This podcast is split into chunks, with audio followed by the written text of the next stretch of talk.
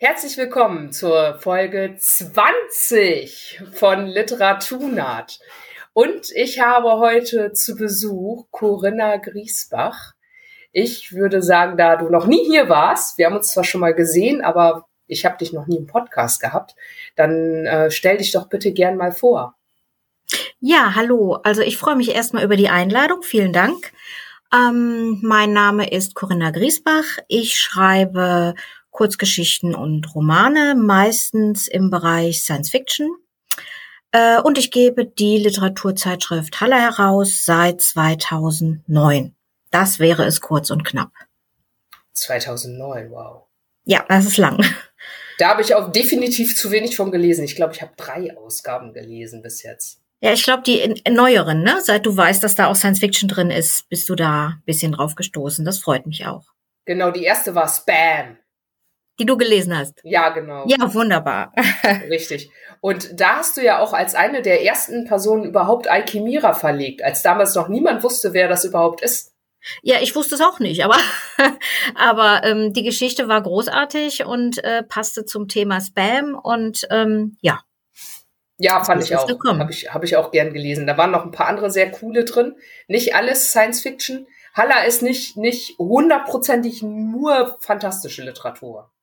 Nein, also das Genre ist äh, ganz frei. Es gibt äh, ein Thema, das aber wirklich so groß gefasst werden kann, dass wirklich sehr viele Ideen einfließen können und die Genregrenzen sind, wie gesagt, äh, offen. Ähm, das Thema Spam haben äh, ähm, fand ich wahnsinnig groß und wahnsinnig offen, aber äh, viele Einsender hatten wirklich das Gefühl, es muss ein es muss ein ähm, ja ein E-Mail-Spam sein, wobei es ja, wobei man ja von allem möglichen voll gespammt werden kann im Leben. Viele andere Themen äh, ähm, werden aber auch so aufgenommen, äh, dass da so unterschiedliche Geschichten eingesendet werden, dass man, wenn das Thema nicht auf der Zeitschrift stünde, nicht unbedingt auf das Oberthema käme. Und das finde ich auch richtig und toll. Ähm, ich hatte von Anfang an ein bisschen Fantasy, ein bisschen Weird Fiction dabei, ähm, so die ersten Science-Fiction-Geschichten. Das hat, glaube ich, zwei, drei Ausgaben gedauert, bis wirklich jeder diesen Satz geglaubt hat, jedes Genre ist willkommen. Ich glaube, da sind einige Science-Fiction-Autorinnen und Autoren äh, so ein bisschen gebrannte Kinder, die die Erfahrung gemacht haben, ähm, ihr Genre bekommen sie nur unter eben auch in Zeitschriften äh, die dieses Genre ausschließlich oder vorwiegend eben suchen. Da ist möglicherweise, ich kenne mich ja nur in der Science Fiction jetzt besonders gut aus, möglicherweise auch was dran, zumindest ein bisschen. Wenn ich eine Science Fiction Story habe und die nicht bei der Exodus platziere, sondern irgendwo anders, dann habe ich das Gefühl, ist sie weniger sichtbar. Das kann natürlich sein. Also äh, es ist so, wenn ich Science-Fiction-Geschichten äh, lesen will, weiß ich natürlich auch, äh, was ich kaufe, wo ich reinschaue. Ne? Das ist so der, der gerade Weg. Aber wenn mir ein bestimmtes Genre über den Weg läuft, mit dem ich vielleicht noch gar nicht so vertraut bin oder das mich an einer Ecke erwischt, wo ich es nicht erwartet habe, finde ich das eigentlich auch ganz toll. Und ein bisschen ist vielleicht der Reiz auch ähm, Haller Literaturzeitschrift. Für viele schließt sich das ja aus, Literatur und Genre. Das schließt sich natürlich überhaupt nicht aus. Aber ähm, in einer Literaturzeitschrift auf Science Fiction zu stoßen, ich glaube, das ist für die Autorinnen und Autoren eine gute Sache. Das ist für die Leserinnen und Leser eine gute Sache. Äh, ich glaube, das ergänzt sich ganz gut. Und man muss natürlich auch sowohl wenn man veröffentlicht in einer Literaturzeitschrift als auch wenn man sie kauft und liest, natürlich davon ausgehen, dass von zwölf Geschichten zwei für den eigenen Geschmack großartig sind und dann noch fünf oder sechs richtig gut und dass man auch einfach das Recht hat zu sagen, nee, das lese ich jetzt nicht. Also da kommt im ersten Satz ein Drache vor, will ich nicht.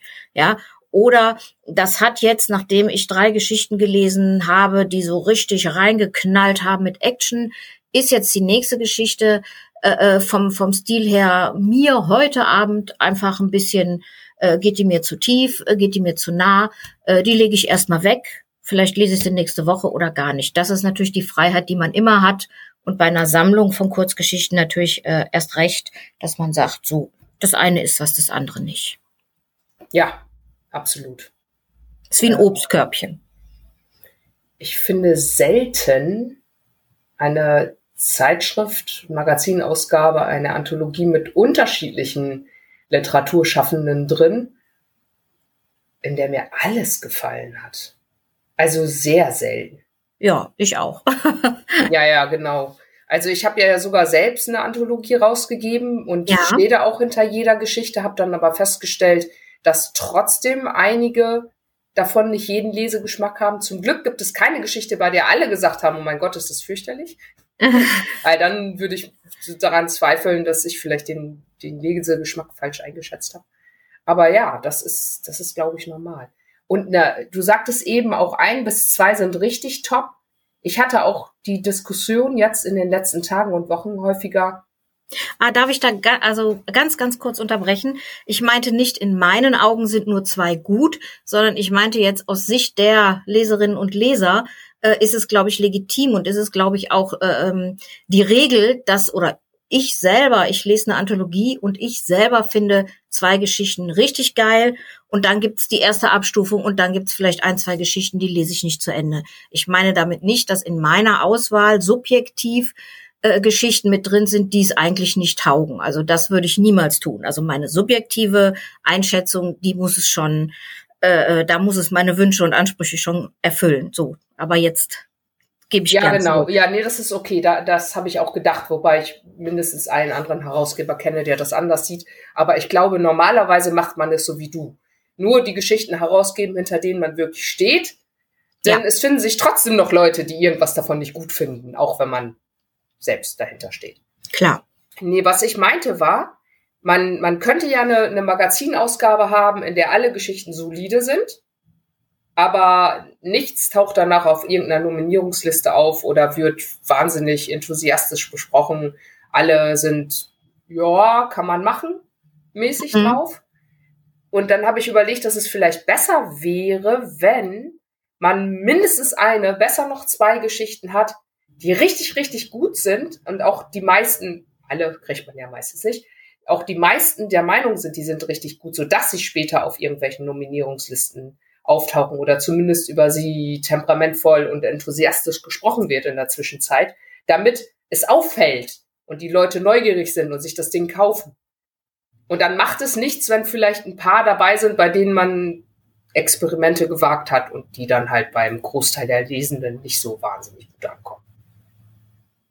Also Experimente wagen immer. Ich würde allerdings die Zeitschrift eher mit sehr, sehr wenig Geschichten und sehr, sehr wenig Seiten rausgeben, bevor ich sage, uh, ich suche da jetzt mal was zum Füllen. Die Zeitschrift setzt sich ja zusammen aus äh, Texten, aus Bildern, meistens die Bilder auch von unterschiedlichen Künstlerinnen und Künstlern. Ganz selten frage ich äh, an und sage, kannst du alle Bilder beisteuern? Ich glaube, das habe ich bis jetzt zweimal, dreimal gemacht, zweimal. Mhm. Das heißt, es setzt sich ja zusammen. Ich habe die Möglichkeit zu sagen, dann eben mehr Kunst, dann eben mehr Bilder. Und ich habe auch einfach die Freiheit zu sagen, zwischen, ich weiß nicht, 80 Seiten und 120 Seiten ist alles drin. Auch dabei gibt es Ausreißer. Unsere Jubiläumsausgabe, die war sehr viel dicker, aber das ist eine andere Story. Ähm, also ich würde keine Geschichte reinnehmen, weil ich sage, mir fehlen hier noch drei Seiten. Das würde ich niemals tun. Keine Lückenfüller. Nee, niemals. Was ist, wenn, wenn du das Gefühl hast, dir fehlt noch der Burner? Wartest du dann einfach, bis du den Burner gefunden hast für die nächste Ausgabe oder wie gehst du davor? Was der Albtraum für mich wäre, ist, dass ich sage, ähm, da ist einfach nicht genug dabei. Ich möchte die Ausgabe nicht machen. Das wäre für mich ein Albtraum. Das hieße ja, ganz viele Leute zu enttäuschen, die eingeschickt haben und die sich denken, ja, wenn du es dann nicht zustande bringst, wieso fragst du dann überhaupt? Also das wäre ein Albtraum, aber das wäre dann eben Worst Case und könnte passieren. Aber eigentlich, also Menschen, die schreiben, Menschen, die sich die Mühe machen, das zu überarbeiten, die schauen, wo könnte ich veröffentlichen, die einen netten Brief schreiben, die das losschicken per E-Mail. Eigentlich haben die so viele Stufen selber schon durchlaufen an Prüfung, an Kontrolle und so weiter.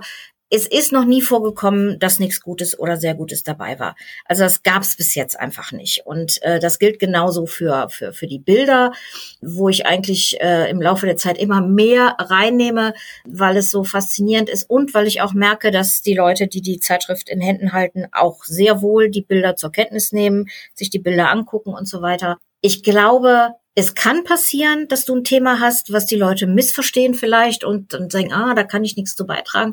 Es, es kann sein, dass es ein schlechter Zeitpunkt ist, äh, wenig Leute haben Aufmerksamkeit, aber bis jetzt ist es Gott sei Dank nicht passiert. Bis jetzt sind wir immer gut zusammengekommen.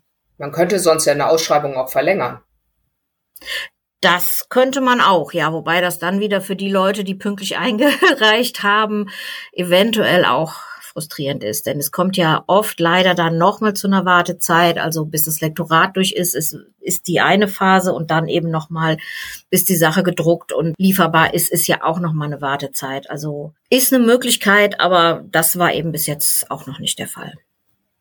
Habe ich jetzt gerade bei einer anderen Ausschreibung erlebt, die endete ungefähr im Mai oder Juni und dann hat die Herausgeberin noch bis Dezember verlängert, weil einfach noch nicht genug Texte waren. Mhm. Hat aber den Leuten schon zugesagt, die drin waren. Also war einfach maximal transparent und hat gesagt, okay, ich habe jetzt sieben Texte, aber ich wollte eine Anthologie-Trilogie machen, also drei Bände und sieben Texte und drei Bände ist natürlich Quatsch.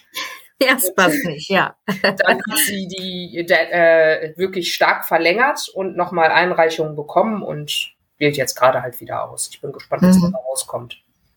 Also das geht auch und dann ist das eben so. Aber ich als Autorin möchte ja auch nicht in einer mittelguten oder schlechten Anthologie drin sein, weil dann kann ich ja das nicht guten Gewissens bewerben und dann ja ja, ja kann ich ja selber nicht für mehr Sichtbarkeit sorgen. Das ist das ja ist der Punkt, ja. Also es gibt viele viele Schwierigkeiten. Äh, was war denn der der größte Erfolg ähm, ja, das ist natürlich immer subjektiv. Was, was ist ein Erfolg?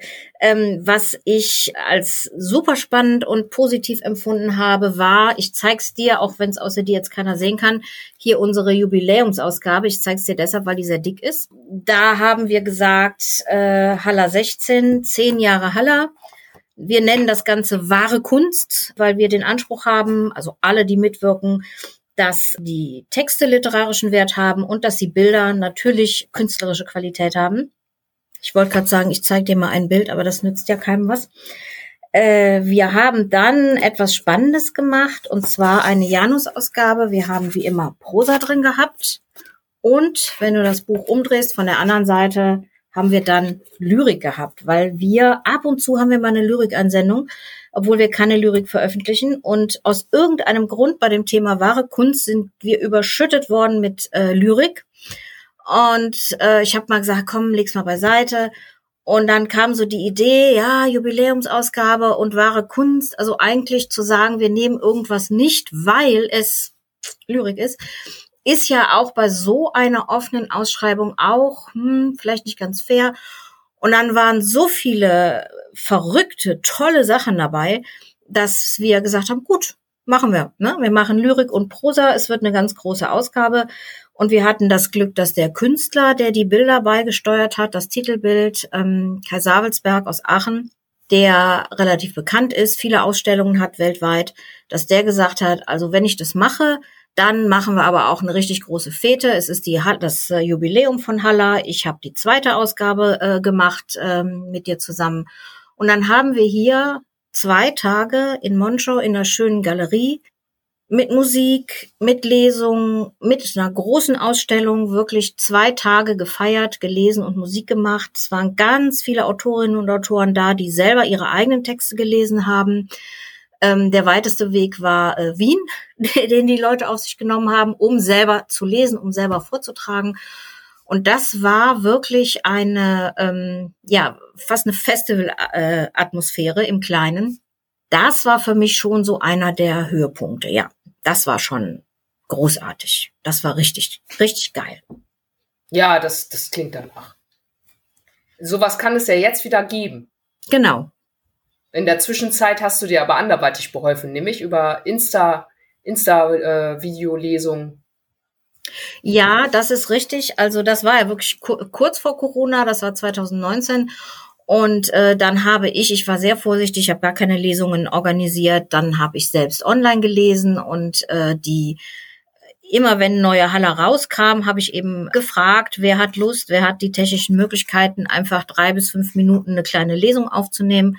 Und die habe ich dann sowohl auf die Homepage als auch bei Instagram eingestellt. Und da sind auch ganz tolle Sachen zustande gekommen. Manchmal siehst du äh, äh, die Leute gar nicht, sondern die haben einen Film gemacht und den mit Text unterlegt oder du siehst sie, das finde ich äh, fast noch spannender. Dann hast du dieses Gesicht einfach mal und ja, und viele haben mitgemacht, nicht alle, ist auch überhaupt kein Muss. Auch das wäre jetzt nicht eine Voraussetzung für eine Veröffentlichung, dass ich sage, wer nicht bereit ist, das und das zu tun, der kommt da nicht rein, um Gottes Willen. Aber es ist eben toll, wenn viele mitmachen. Und das hat auch, ist auch auf Instagram gut angeklickt worden und geteilt worden. Und das ist eine richtige Alternative, weil es für mich natürlich auch ein etwas geringeres Risiko ist, wenn ich sage, ich äh, organisiere einen Raum und äh, ähm, dann in dem Fall äh, Musiker und so weiter, weil das nicht meine Organisation war, sondern die Galerie selber hat eigentlich die Organisation gemacht, auch mit den Musikern. Das war für mich auch total entspannend und hat zur guten Laune beigetragen. Aber trotzdem bei anderen Veranstaltungen, wenn ich dann sage, der Raum muss her, eventuell Musik, die Bestuhlung und so weiter. Und man hat immer, immer die Angst, äh, was ist, wenn es nichts wird, wenn keiner kommt oder wie auch immer. Und auch wenn es immer gut gegangen ist, manchmal fantastisch, manchmal gut, ist der Stress da und ähm, ja, das war schon ein guter, mehr als ein Kompromiss, dass die Leute äh, eben selber auf Instagram was eingestellt haben oder mir geschickt haben und ich habe es eingestellt. Ja, das war schon toll. Bei der letzten Ausgabe habe ich mir die Lesung ja angeschaut und bei einer Story bei Die Drohne fand ich die Lesung noch viel cooler, als es selbst zu lesen, weil als ich selbst gelesen habe, war das so, mhm, mhm, ah, ja, ja. Mhm. Ja. Und dann hat er das vorgelesen, da ist so, so, so actionreich habe ich es gar nicht empfunden. Das. Ja, das ist ja auch, wenn man auf Lesungen geht, ne, dass man plötzlich sagt, oh wow, so ist das, ne? Ähm, das äh, finde ich auch. Also ich liebe Lesungen, ich gehe auch gern zu Lesungen und ähm, äh, ja, das haben übrigens mehrere gesagt, dass die Drohne, dass die gelesen noch mal ganz anders reingehauen hat. Äh, ich fand den Text natürlich gut, sonst hätte ich ihn nicht genommen und ich fand den schon relativ actionreich. Also und es ist ganz witzig, ich fand, der Autor hat es sehr ruhig gelesen. Also wenn du sagst, hey, jetzt kam die Action mit, den, mit der Stimme oder so, hatte ich so das Gefühl, ach, der liest, trägt das aber sehr ruhig vor.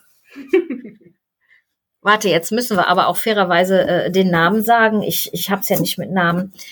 Ich, ich habe hier gerade die Rezension, da kann ich mal kurz Ja, entweder hilfst du mir mal weiter. Hat. Das ist wirklich Michael Georg Briegel. Briegel, ganz genau. Ja, der hat ja auch Bilder äh, beigetragen. Ja, genau. Also ich habe sein Gesicht vor mir und ähm, der Name ist weg. Ich habe deshalb auch hier einen kleinen Stapel, den auch wieder außer dir keiner sieht, weil ich die Namen jedes Mal nach, nachschauen muss. Ja, ich habe die beiden Rezensionen einfach auf, aufgemacht, falls ja. wir über irgendwelche bestimmten Stories sprechen. ja, ja, siehst du, da bist du mir technisch überlegen. Wenn ich hier irgendwas anderes öffne, dann bist du weg. Also ich, ich muss das hier analog machen. Ja, verstehe. Gut, okay. Analog habe ich es natürlich nicht. Ich habe es immer nur als E-Book. Ja, cool. 2009. Wie kam es denn überhaupt dazu? Ähm, wie kam es dazu? Also ich kannte einfach äh, äh, ein paar Autorinnen und Autoren, die richtig, richtig gute Texte geschrieben haben. Und äh, das war ja bei dir schon öfter Thema, wie kriege ich eine Geschichte unter und so weiter. Mm, und wo ich nicht, nicht unbedingt verstanden habe, warum druckt das keiner? Äh, ob die auf Ausschreibungen reagiert haben oder einfach so äh, äh, ohne feste Themenfestsetzung mal was eingereicht haben. Und bei diesen zwei oder drei Leuten hatte ich das Gefühl, das ist wirklich, wirklich gut und besser als manches andere, was äh, äh verlegt wird und habe dann einfach überlegt, kann man sowas selber stemmen? Und ähm, in der ersten Ausgabe waren dann diese Personen gar nicht äh, vertreten. Das war jetzt auch nicht auf die zugeschnitten oder so, sondern es war eben allgemein die Idee, kann man das machen? Und dann habe ich ausgeschrieben in verschiedenen Foren, Krimi-Netzwerke, also ga ganz viele äh, verschiedene Netzwerke und Foren und ähm, habe dann Einsendungen gekriegt und habe mich gewundert. Da war also von, ich habe noch nie was geschrieben oder eingereicht, bis hin zu, ich habe schon Romane veröffentlicht, alles dabei. Habe dann eine kleine Auswahl getroffen, hatte wieder einen Aachener Künstler in dem Fall, weil ich den kannte und ansprechen konnte. Äh, Achim Willems heißt er, der alle Bilder beigesteuert hat habe das gemacht mit äh, ein bisschen Rat und Hilfe, was die Grafiken und äh, so weiter angeht. Hatte eine sehr schöne Druckerei in Aachen, die das auch nochmal auf Vordermann gebracht hat. Und habe damals also, also die Autoren haben natürlich ein Freiexemplar bekommen, einige haben bestellt und ich habe dann nach Vorbestellungen eben von anderen und so weiter plus einer Menge X gedruckt oder drucken lassen und habe diese ersten Ausgaben sozusagen zum ja, ich weiß nicht, ob Selbstkostenpreis das richtige Wort ist. Also äh, äh wenn der Druck eines Heftes 3,75 Euro war, dann kostete das 3,75 Euro. Ich habe jetzt nicht noch dazu gerechnet, wie komme ich äh, zu einer Aachener Druckerei oder äh, wie auch immer oder wie viel Papier habe ich äh, gebraucht für die Ausdrucke, sondern die Druckkosten waren praktisch der Preis eines Exemplars. So und bin damit dann selber so die die regionalen Buchhandlungen abgeklappert und habe versucht ein paar Artikel auch äh, in die Zeitung zu kriegen und das war eigentlich der Anfang. Dann kamen die ersten Einsendungen für Bilder. Wie gesagt, beim ersten Mal hatte ich den Achim Wilms äh, gefragt. Dann kamen die ersten Bilder dazu und so ist das eigentlich eine Weile weitergegangen. Aber irgendwann kamst du dann zu Michael. Ja, ich habe natürlich versucht, von der ersten Ausgabe an ähm, Werbung zu machen, weil niemand kannte dieses Produkt. Ähm, und ähm, ich habe, war sehr, sehr freigebig mit Rezensionsexemplaren. Das finde ich auch nach wie vor richtig und gut so. Und äh, habe eben im Internet geguckt, wer stellt dann auch einfach mal äh, ohne Eigeninteresse andere äh, ähm, Verlage, Autoren und so weiter vor. Und der Michael hat immer ziemlich viel erzählt, äh, auch über andere Projekte. Und dann habe ich ihn angesprochen. Der hat sich das angeguckt und nee, Moment, doch, ich habe es ihm zugeschickt, er hat es sich angeguckt und hat dann ähm, äh, eigentlich eine ganz nette äh, Rezension geschrieben. Vor allen Dingen als Verleger hat er dann seine Meinung zum Layout kundgetan und schrieb dann, äh, wenn das Absicht ist, ist es genial, aber ist es Absicht?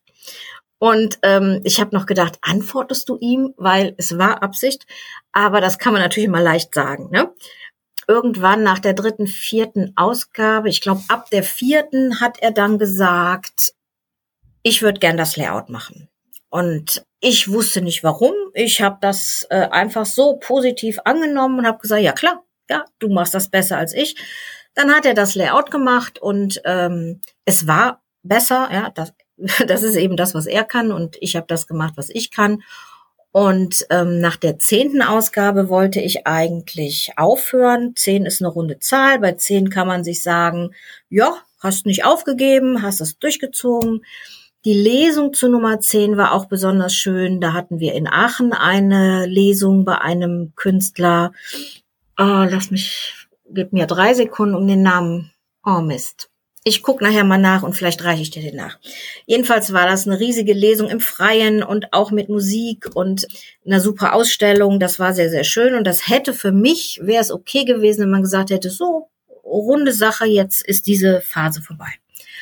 Und das war dann der Zeitpunkt, äh, als Andreas gefragt hatte, wollen wir den Haller als Imprint des P-Machinery Verlags machen. Dann hast du gar nichts mehr zu tun mit so Sachen wie Verträgen, äh, Auslieferungen, ausrechnen, was das Ding kostet und so weiter.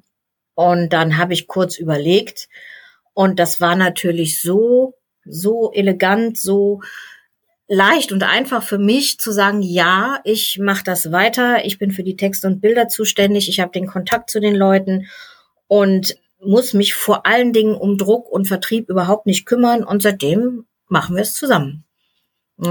Ich erinnere mich an ein Weihnachten, da habe ich das noch alleine gemacht äh, und dann kam irgendwann natürlich der Drucker rief an, sagt, alles ist fertig. Die Autoren schrieben, ich hätte gern so und so viele Exemplare und so weiter. Ich hatte die Buchhandlungen äh, hier in der Region so ein bisschen bestückt und dann kamen plötzlich vier, fünf Bestellungen von Autorinnen und Autoren mit der Bitte, ähm, aber bitte vor dem 24. Dezember, ne? Und ich fahre zum Drucker und wir versuchen das irgendwie hinzukriegen. Und ich war tatsächlich am 20. Dezember mit einer Sackkarre, stand ich vor der Post in einer Schlange von Omis und Opas, die alle noch ihre drei Postkarten loswerden wollten. Äh, was ich super finde, weil ich kriege auch gern Postkarten und habe eben versucht, das noch hinzukriegen. Und diese Stresssituation äh, wollte ich auch so ein bisschen loswerden, als ich gesagt habe, mit Haller 10 war's das so. Und den Stress hat mir dann der Verleger genommen und ja, so ist das jetzt. Ja, verstehe.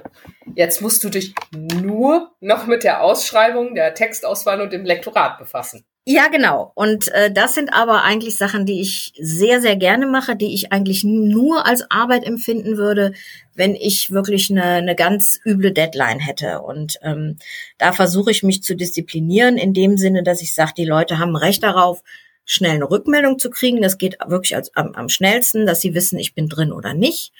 Und auch das Lektorat äh, versuche ich eigentlich zügig hinzukriegen, äh, so dass jetzt so. Und alles andere liegt dann natürlich nicht in meiner Hand. Wenn die Bilder ausgewählt sind, die Texte ausgewählt sind, ähm, das Lektorat durch ist, dann bekommt das der Michael Heitel.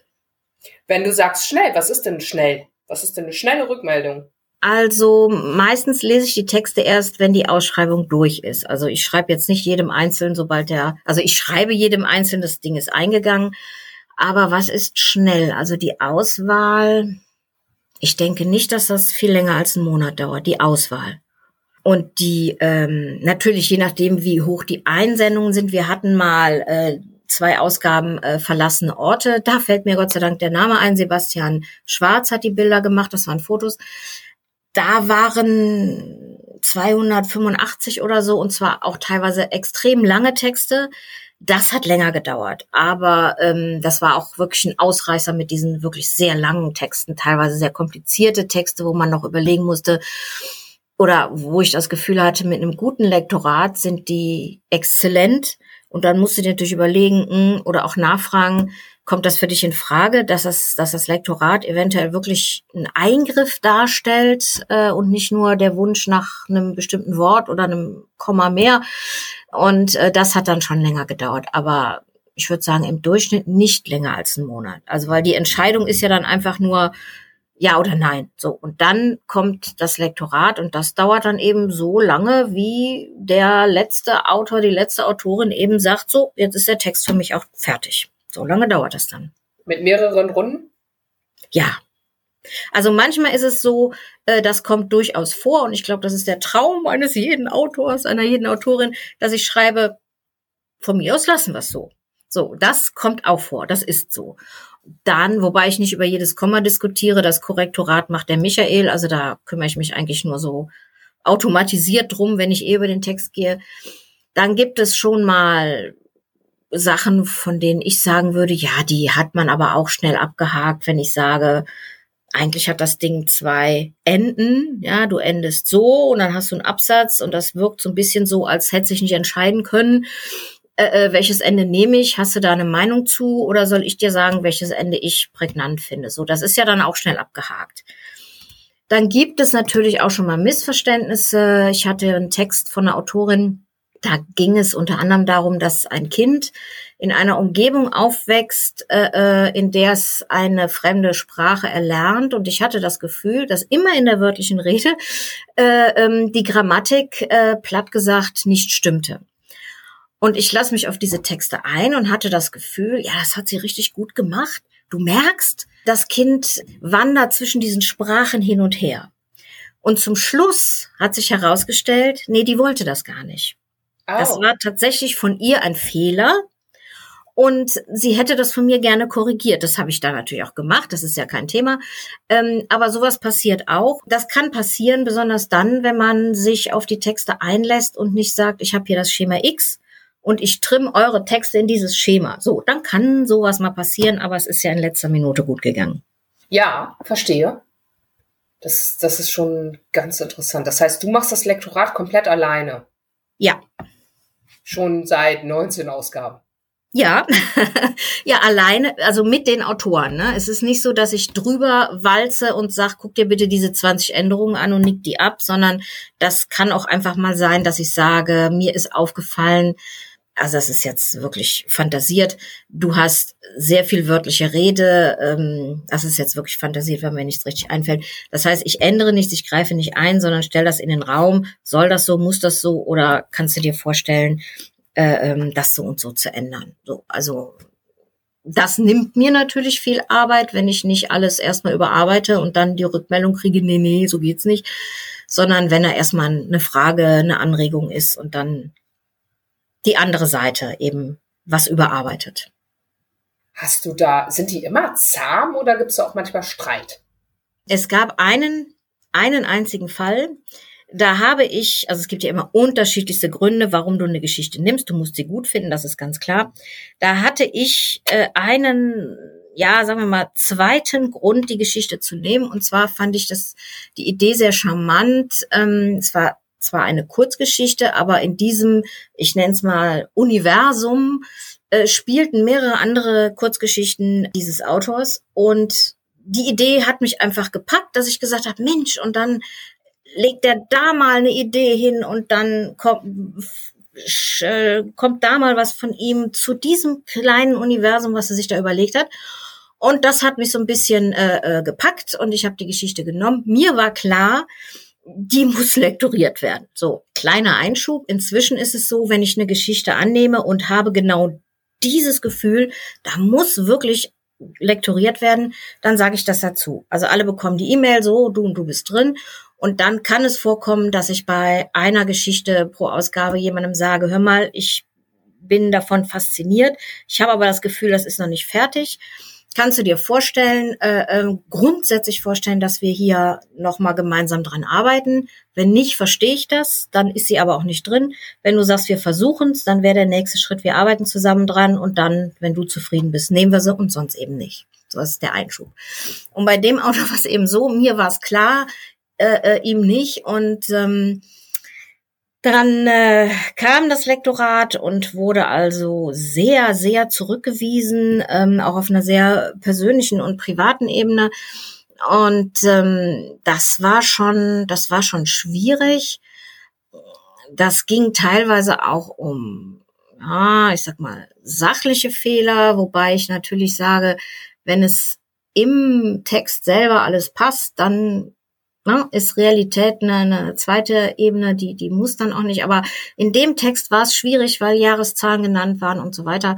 da war es das allererste Mal, dass ich gesagt habe, weißt du, wir kommen hier in einen Tonfall, der uns eigentlich beiden nicht gut tut. Und äh, ich bin nicht zufrieden, du bist mit den Änderungen nicht zufrieden. Ist das okay, wenn wir das lassen? Und dann ist was Seltsames passiert, was ich als Autorin wahrscheinlich so nicht getan hätte. Nämlich der Autor hat eingelenkt und hat gesagt, nee, nee, also ich möchte diese Veröffentlichung und mir ist das wichtig und die Geschichte liegt mir am Herzen und hat dann eingelenkt. Also ich erinnere mich noch so gut daran, weil es für mich kein gutes Gefühl war, weil ich das Gefühl hatte, mh, dass die Geschichte ist vielleicht nicht so veröffentlicht worden, wie er wollte und auch nicht so, wie ich wollte. Also ein Kompromiss ist nicht immer gut. Und in dem Fall hätte ich mir gedacht, ja, man kann auch im Guten Nein sagen. Ja? Hatte nicht die Konsequenz, dass dieser Autor nicht nochmal was eingesandt hat. Und es hatte auch nicht die Konsequenz, dass dieser Autor nochmal, nicht nochmal veröffentlicht worden wäre. Also da gibt es, gab es von keiner Seite ein Nachkarten. Ja, ich kann mir das sehr lebhaft vorstellen nach den Erfahrungen, die ich selbst gemacht habe. Ja, ich sehe es an deinem Gesicht, an, an deinem Lächeln. Beide Seiten des Zauns kenne. Ja. ich habe auch schon mal ein Lektorat komplett zurückgewiesen mhm. und dann aber auch die Story sofort zurückgezogen, weil ja. völlig klar war, jemand, der bei jeder wörtlichen Rede noch ein labelndes Adverb einbaut in meinen Text, da werde ich niemals auf einen grünen Zweig kommen. Es geht einfach nicht. Ja, das und das ist auch, das ist auch genau richtig. Ne? Man muss nicht um jeden Preis äh, irgendwie veröffentlichen und ähm, das finde ich auch genau richtig. Das ist konsequent und ähm, ja. Ja, das war auch das einzige Mal. Sonst bringt mich das eigentlich immer voran. Wobei manchmal, ich habe ja eher eine schnoddrige Art und Weise zu schreiben, habe auch fast immer Personen, die, also erzählende Iche, fast immer. Ja. Und oft ist es ein bisschen schnoddrig. Also nicht ganz, nicht ganz sauber. Und im Lektorat wird vieles davon glatt gebügelt. Auch zu Recht. Also mhm. außerhalb der Dialoge, ne? Die Dialoge bleiben meistens so. Und manchmal, wenn ich dann die Story später lese, dann vermisse ich meine alten schnotterigen Formulierungen. Ja, ja. Mhm. Auch, auch wenn natürlich völlig klar ist, dass kein Mensch das durchhält, eine zehnseitige Geschichte zu lesen mit so einem schnottrigen Tonfall außerhalb der Dialoge. Ich vermisse sie einfach, weil ich sie so gewohnt bin. Man kennt ja eine Geschichte, bevor man sie anreicht, schon ziemlich gut. Ja. Und ich habe das dann noch so im Ohr. Mir ist es sogar so gegangen, ich hatte eine Geschichte lektoriert von meiner Co-Herausgeberin Janika Rehak und das war auch alles gut, es waren vernünftige Anmerkungen und bei der Lesung saß ich neben ihr und dann las sie und dann vermisste ich einen Satz, den, von dem ich ihr vorgeschlagen hatte, ihn rauszuwerfen, obwohl es richtig war, ihn rauszuwerfen, einfach weil ich ihn noch so im Ohr hatte und irgendwie war der dann weg und das war komisch. Mhm. Ja, es ist schon schön, wenn man seine eigene Geschichte noch wiedererkennt, ne? Das auf jeden Fall. Nur ähm, selbst das prächtigste Lektorat verändert ja was und mein Ohr braucht einfach dann lange, bis es sich an diese neue Version ja. gewöhnt. Ja. Wobei ich immer froh bin für, für die Durchgänge, die dafür sorgen, dass sich Dialog und der Rest des Texts deutlicher unterscheiden, weil das meistens im ersten Entwurf bei mir nicht so ist. Okay. Ja. Ein häufiges Feedback, das ich hörte früher, bevor ich mich darum gekümmert habe, war, du hast ja deinen eigenen Stil, aber auf Romanlänge würde ich das nicht durchhalten. Ah ja, ja gut, äh, dafür ist eine Kurzgeschichte ja auch da. Also ich meine, es gibt nun mal verschiedene äh, ähm, Textformen und wer weiß, vielleicht schreibst du mal einen Roman und äh, die Leute sind verwundert, wie gut es funktioniert. Ja, ich bin mir da nicht ganz so sicher, aber naja, wir werden sehen. genau. Ja, das, das ist interessant und wenn das jetzt alles erledigt ist und dann kommen die Rezensionen, was ja ein anderes Lieblingsthema von mir ist, was passiert dann? Also ich liebe Rezensionen. ähm, also ich liebe da wirklich jede Art von, von Feedback. Und ähm, natürlich gibt's Rezensionsexemplare, aber es gibt auch Rückmeldungen einfach so von Leuten, die äh, äh das gelesen haben. Es gibt professionelle Rezensionen, die äh, in, in Foren, in, in Zeitschriften, wie auch immer erscheinen. Aber es gibt, äh, seit wir auf Instagram sind, eben auch kurze Rückmeldungen, äh, für die jetzt das Wort Rezension zu, zu groß wäre, die aber sehr wohl sich auf einzelne Texte beziehen oder auf Veränderungen, äh, die vielleicht die Zeitung durchlaufen hat. Also wir haben zum Beispiel seit der letzten Ausgabe die Autoreninterviews dabei. Und also ich liebe jede einzelne. Es war bis jetzt auch nichts unter der Gürtellinie, das muss man sagen aber sowohl Lob als auch Kritik oder auch einfach Eindrücke, ich habe die und die Geschichte überraschend gefunden oder äh, was auch immer. Ähm, also mir kann es nicht genug sein. Ich gebe das auch immer sehr gerne an alle Beteiligten weiter und ähm, ja, ich finde es großartig. Ich würde dem auch zustimmen. Jetzt, wo ich auch selbst mal eine Anthologie herausgegeben habe mit wirklich viel Feedback und vielen äh, ähm, Rezensionen, dass ich es gut finde. Also auch die kritischen Stimmen, die durchaus gekommen sind natürlich, wenn auch nichts unter der Gürtellinie war, ähnlich äh, wie bei dir. Vor allem, weil es so viel ist, ist es auch nicht so schlimm, wenn eine Story ein, zwei, drei, viermal in der Luft verrissen wird, weil irgendjemand kommt dann doch an und sagt, nee, aber die hat mir gefallen. Mm, ja. Ich glaube, doof ist, wenn es wirklich nur ein oder zwei Rezensionen gibt, und die ignorieren deine Story alle oder finden sie alle blöd, dann, dann ist es so einseitig, ne? Ja, ich sag mal, äh, für die einzelnen äh, äh, Autorinnen und Autoren ist es natürlich so, nicht jede Rezension berücksichtigt jede Kurzgeschichte. Äh, das kann ich auch gut verstehen. Das mache ich auch manchmal, wenn ich Anthologien äh, rezensiere, äh, aus unterschiedlichsten Gründen. Einmal, weil ich sie vielleicht gar nicht alle gelesen habe, dann, weil ich vielleicht sage, ähm, ich möchte die drei, vier Leuchttürme hervorheben und dazu was sagen, weil die mich gepackt haben. Es gibt einfach unterschiedliche Gründe. So. Und dann natürlich für den Einzelnen ist es dann äh, äh, natürlich frustrierend zu sehen, oh ja, die Geschichten werden immer genannt und meine nicht. Ja, aber daran kann ich natürlich als äh, Herausgeberin nichts ändern. Was jetzt schön war auf Instagram, dass ähm, ein Autor sich zu verschiedenen Geschichten geäußert hat, immer mit einem kleinen Beitrag und der natürlich im Gegensatz zu mir, ich kann das natürlich nicht machen, das Recht hat zu sagen, hey, das ist mein Favorit. Das kann ich jetzt natürlich nicht machen und würde ich auch nicht machen. Äh, und das aber auch begründet hat und da auch einfach ein Lob, einfach eine, eine positive Rückmeldung gegeben hat und daraufhin gab es natürlich auch wieder eine Rückmeldung. Und auch daran merkt man, wir schreiben ja alle nicht für die Schublade. Wir schreiben alle, um gelesen zu werden. Wir wollen, dass es jemand wahrnimmt, liest, dass es ein Feedback gibt und äh, natürlich am besten ein positives. Und da hat Instagram schon noch mal so ein bisschen eine weitere äh, Tür geöffnet, dass solche Rückmeldungen möglich sind. Ja, ja, das stimmt. Mich ärgert es auch sehr, wenn nichts passiert. Das also, ist das Schlimmste. Ja, wenn wirklich, das ist total ätzend, oder? Wenn nichts das passiert. Das, mhm. Ich finde auch, dass es unser Job ein bisschen ist, als herausgebende Person zu sagen, nee, wir sorgen jetzt aber mal dafür, dass was passiert. Absolut. Also wenn, wenn ein Text von mir irgendwo erscheint und ich merke, äh, ähm, da passiert gar nichts. Äh, äh, da wird äh, normalerweise also als Herausgeberin, wenn ich irgendwas in die Presse bekomme, dann bekommt das natürlich jeder ins Postfach so und kann das selber sehen und auf seine Homepage stellen und so weiter. Äh, manchmal klappt es natürlich auch nicht, aber ich denke auch, das ist die Aufgabe von mir als Herausgeberin, so viel zu trommeln wie möglich, mal mit viel Erfolg, mal mit wenig. Also zum Trommeln gehören für mich auch die Lesungen zum Beispiel und wenn ich eine Geschichte veröffentliche und merke, okay, die ist jetzt ein Tag, jetzt ist sie draußen und dann höre ich nie wieder was davon, dann bin ich auch enttäuscht, ja. Ja, absolut. Also das ist auch ein, ein dickes Thema gerade für mich, weil klar, wenn man bei den großen Magazinen veröffentlicht, Nova, Exodus oder auch im äh, steigenden Maße Future Fiction Magazine, Weltenportal, passiert was. Ja. Und manchmal passiert aber eben nichts. Das ja. ist echt ätzend. Ja. So vor allem, ich meine, da steckt ja ohne Ende Arbeit dahinter meistens jedenfalls. Ich habe auch Kurzgeschichten, bei denen es nicht ganz so äh, schweißtreibend war, aber oft ist es ja irgendwie über ein halbes Jahr immer mal wieder daran gearbeitet, die vielen Testlesedurchläufe, dieses anstrengende Lektorat. Natürlich. Und dann lesen das drei Leute? Nein, also wirklich. Noch nicht mal die Leute, die auch in der Anthologie drin sind, lesen es alle. Das ist, das, ey, da bin ich ja dann fürchterlich enttäuscht. Ja, das ist ja auch ganz unterschiedlich. Ne? Also einige lesen aus Prinzip dann alles, auch einfach um zu sehen, mit wem bin ich denn da in einem in einer Ausgabe. Andere einfach aus Desinteresse gar nichts. Das ist deren Recht. Also man kann ja keinen verpflichten, was zu lesen.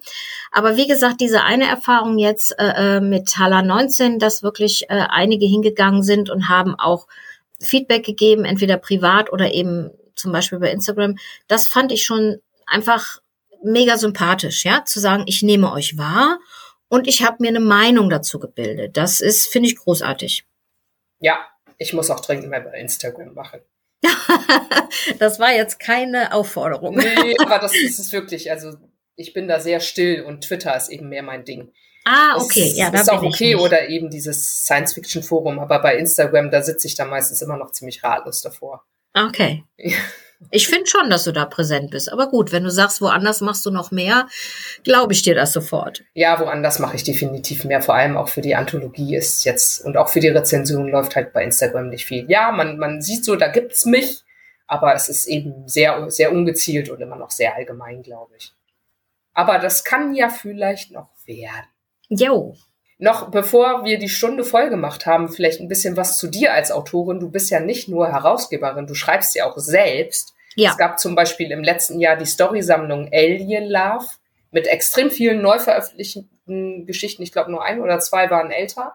Ja, ja, ja, das sind neue Geschichten gewesen, ja. Mhm. Genau, also du, du schreibst auch durchaus selbst. Und wie, wie ist das denn? Wie ist denn überhaupt die Storysammlung angekommen oder was möchtest du über dich als Autorin erzählen? ja, also was Alien Love angeht, das äh, war mir super wichtig. Das hat mich sehr, sehr glücklich gemacht. Wie gesagt, äh, ich glaube, ich glaube auch, es waren zwei äh, Geschichten, die schon mal erschienen sind, die ich überarbeitet habe. Der Rest war neu in Anführungsstrichen, weil bis es veröffentlicht ist, geht ja geht ja auch noch mal Zeit ins Land.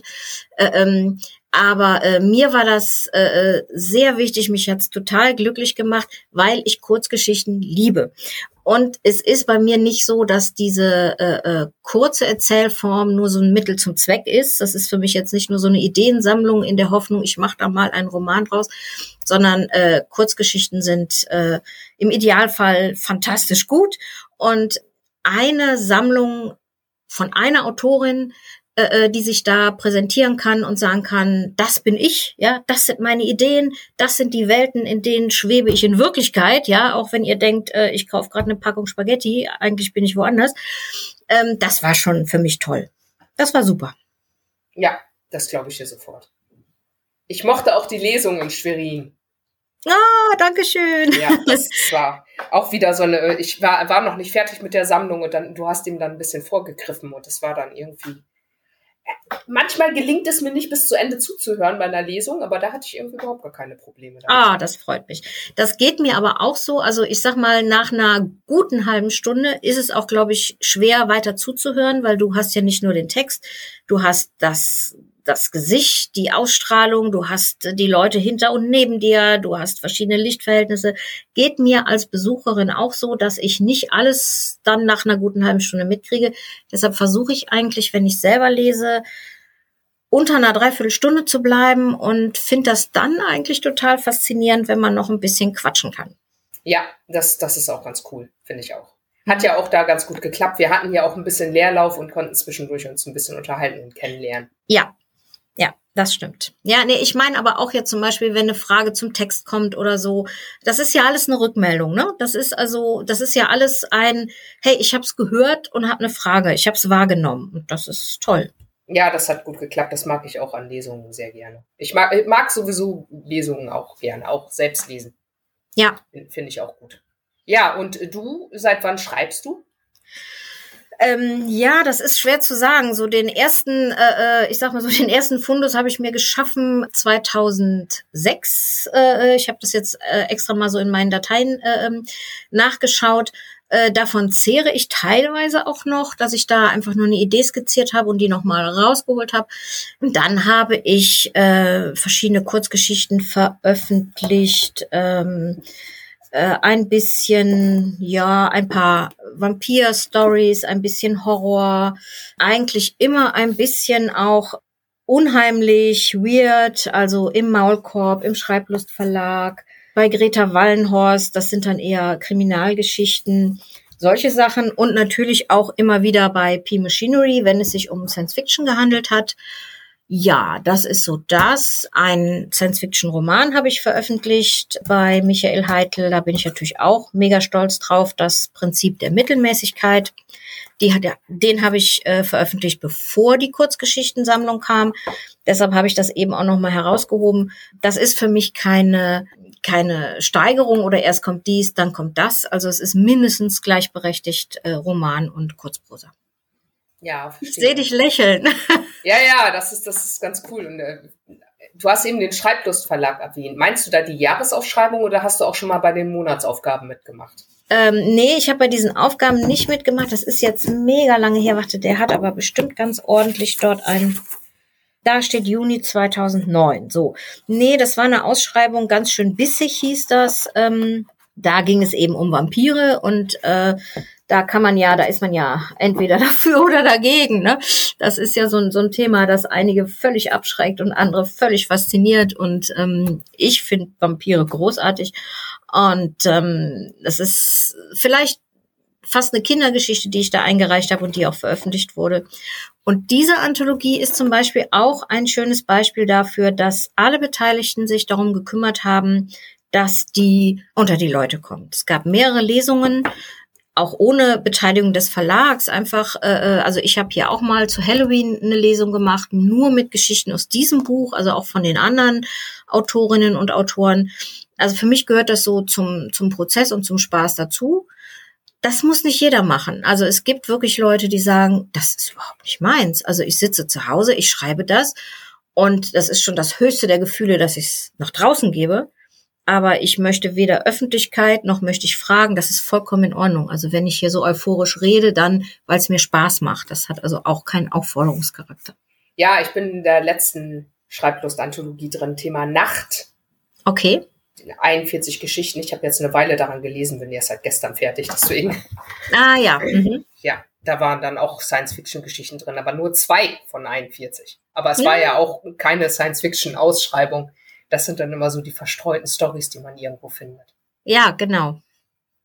wo du dann eventuell, also ich meine, du bist ja Science-Fiction-Fan, auch darauf aufmerksam gemacht werden musst oder möchtest, da wäre auch was für dich drin. Ja, auf jeden Fall. Das können alle immer machen. Das, das nehme ich gerne entgegen, weil wer weiß, was man so findet. Und es ist klar, dass man noch was verpasst, weil die Sachen sind ja auch manchmal sehr versteckt. Ja. Aber eine Haller verpassen wir es nicht. Sehr gut. genau. P-Machinery ist aber ja auch äh, sich durchaus dessen bewusst, dass äh, das und wer Science Fiction sucht und mag. Ja, vielen Dank. Gibt es noch etwas zu nächsten Projekten oder neuen Ideen, die du jetzt noch schon mal ankündigen möchtest? Also anzukündigen habe ich eigentlich nichts. Es ist jetzt nichts in der Veröffentlichungspipeline oder so. Äh, ich würde mich freuen, wenn ich dieses Jahr noch mal Gelegenheit habe äh, zu lesen. Aber ähm, was ich gerade so vor mich hin puzzle und schreibe, das ist eigentlich noch nicht spruchreif. Ah ja, dann bleiben wir gespannt. das ist lieb. Vielen Dank für deine Zeit. Ja. Und wir packen dann in die Show Notes die Links zu Instagram, Haller bei P-Machinerie und was wir sonst noch wichtig finden. Ja, das ist großartig. Also nochmal ganz lieben Dank für die Einladung. Es ist mir nicht lang geworden. Ähm, ich hatte nach zwei Sekunden kein Lampenfieber mehr. Vielen herzlichen Dank. Ja, super. Und das war Folge 20 bei Literaturnat mit Corinna Griesbach unter dem Motto so viel Trommeln wie möglich.